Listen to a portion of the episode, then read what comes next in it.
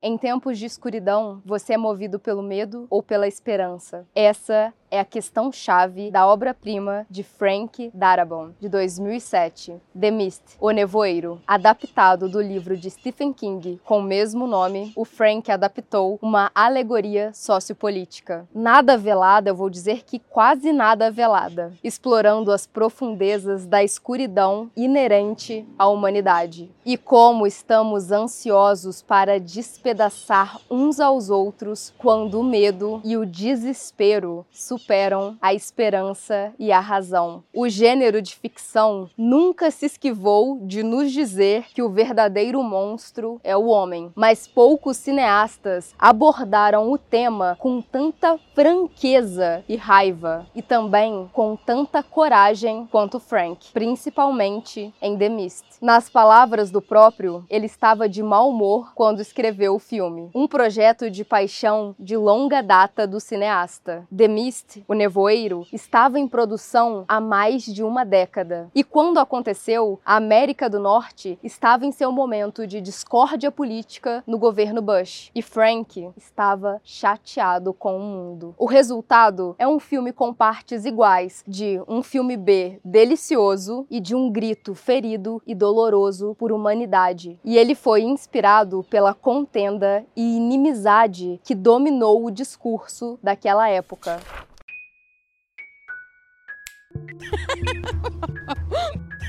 Bem-vindos a mais uma sessão do Clube Excêntricos. Eu sou a Mia, vocês são vocês, e esse vídeo eu não vou pedir nada, além de que vocês escutem até o final e que, se puderem e quiserem, deixem um comentário aqui do que vocês acharam, mas principalmente se puderem, que compareçam às urnas, porque eu acho que nós estamos num cenário bem parecido com o do Nevoeiro. Bora lá? Todo o filme é uma escavação visceral do melhor e principalmente do pior do instinto humano. Mas o choro nunca foi mais ferido, mais raivoso e mais corajoso do que o dos últimos cinco minutos desse filme, que rendeu ao Nevoeiro a alcunha de um dos filmes mais sombrios já feitos. O Frank já tinha dirigido A Espera de um Milagre e Um Sonho de Liberdade, ambos adaptados das obras de Stephen King. E por mais que ele tenha tomado algumas liberdades nessas duas obras, foi em O Nevoeiro que ele decide replanejar a narrativa. Porque, por mais incrível que pareça, ele queria que fosse mais desagradável do que o Stephen King tinha escrito. O Nevoeiro mostra um micro microcosmo onde tudo que é ruim pode ficar pior e poderia ser verdade em certos pontos. E na maior parte do filme, o Frank se mantém fiel ao King. Ele aprofunda alguns personagens, expande o universo, aprimora algumas criaturas, mas muito provavelmente essa obra é uma das mais fiéis ao tom do Stephen King. O que o Frank realmente muda é o final. Situado em uma pequena cidade na Nova Inglaterra, o filme segue um amontoado de cidadãos enfurnados em um supermercado. Isso porque uma névoa espessa está tomando a cidade e por trás da névoa existem criaturas apavorantes. Claro, as pessoas dentro de um supermercado têm suprimentos o suficiente para viverem tranquilamente por bastante tempo. Só que eles estão presos a cidadãos hostis e que gostam de fomentar boatos. Rapidamente, o verniz da boa vizinhança vai se deteriorando, deixando escancarado um ensopado de ressentimento, fundamentalismo e a busca de um bode expiatório. As loucuras aumentam rapidamente. E quando eu falo rapidamente, eu tô falando de sacrifícios de criança. É nesse nível. E no final, a nossa turma, cada vez menor de heróis, é forçada a sair da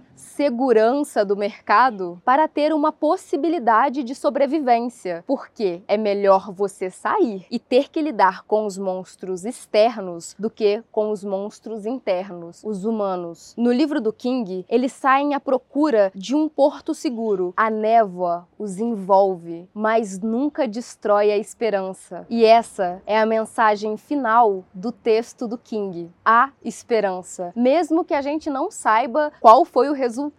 Já o filme é diferente. O mau humor de Frank sangra e a esperança morre. Nossos heróis desistem perdem a esperança. Eles cedem ao medo e, ao fazê-lo, infligem a si mesmos um destino dez vezes pior do que qualquer criatura com garras poderia fazer. Nem mesmo a pregadora sedenta por sangue poderia fazer tal final. King, um defensor vocal do final que o Frank decidiu para o filme, o descreveu como o final mais chocante de todos os tempos. E também disse que deveria haver uma lei para que que aquelas pessoas que contassem os cinco minutos finais do filme deveriam ser penduradas pelos pescoços até a morte. Então, por mais medo do que respeito, eu não vou contar o final. Basta dizer que é um tipo de final que pode impossibilitar a execução de um filme. E o Frank peitou isso para que seu final ficasse intacto. O filme é geralmente descrito como um soco no estômago, um chute no saco, uma porrada no peito. Só que com esse final, o Frank transmite uma lição agonizante. É uma resposta a um sonho de liberdade que fala sobre a necessidade de manter a esperança o nevoeiro fala sobre o custo de perdê-la e, por sua vez, que não é apenas o homem, o monstro, um ser fora do alcance. A mensagem aqui é que o monstro pode ser você. Quando o bom senso dá lugar ao pânico, quando você deixa o medo apagar a razão, você corre o risco de ser responsável por um ato imperdoável que você pode julgar ser a escolha certa. É um truque desagradável, mas também é por isso que esse filme habita em nossas nossas mentes até hoje, principalmente nos últimos anos, nos últimos meses, nos últimos dias, quando nos encontramos em outra rodada de turbulência política, dessa vez ainda mais acalorada e confusa do que aquela que inspirou o Frank, e com uma potência de estrago muito maior. Vivemos em uma época em que a própria verdade está em debate, e não faltam os gritos da senhora Carmondis para encher as nossas cabeças de ódio, mas também não faltam Davids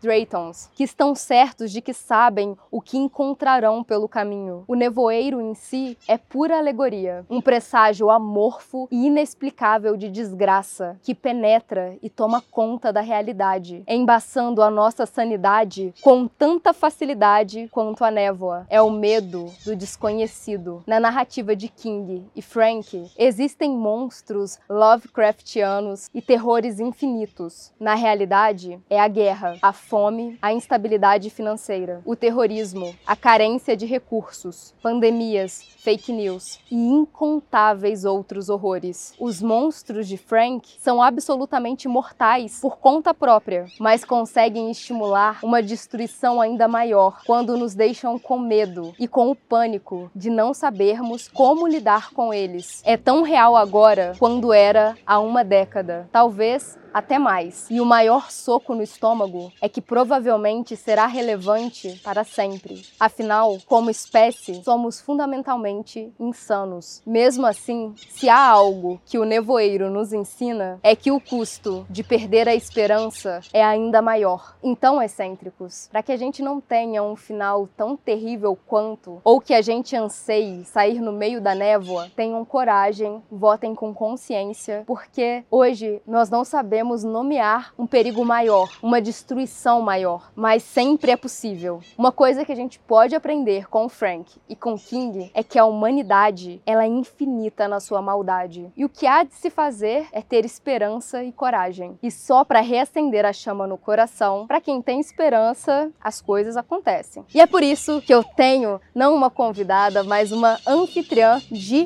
peso e honra aqui. Pode vir.